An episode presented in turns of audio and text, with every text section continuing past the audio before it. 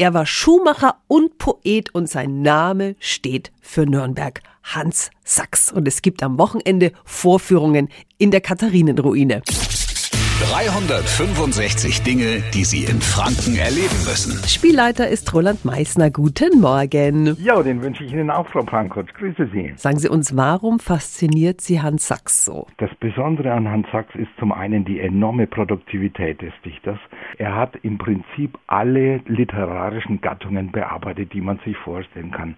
Wir haben uns spezialisiert auf die Fastnachtsspiele und was uns daran so fasziniert, ist die Tatsache, dass die Menschen vor rund 500 Jahren uns sowas von ähnlich waren, wie man es gar nicht sich vorstellen kann. Sie zeigen an drei Abenden je vier solche Fastnachtsspiele. Das ist nicht wenig. Warum so viele? Wir haben doch den Ehrgeiz, Abwechslung zu bieten. Drei davon sind völlig neu übersetzt. Das heißt, im 19. Jahrhundert zum Beispiel hat man alles herausgelassen, was nicht der guten Sitte entsprach. Sind natürlich an einigen Stellen klare Aussagen aber immer lustig mit einem Hintergrund. Das heißt, der Hans Sachs möchte den Menschen Lebenshilfe geben und dieser Humor und diese Lehre und diese Aktualität, die fasziniert uns.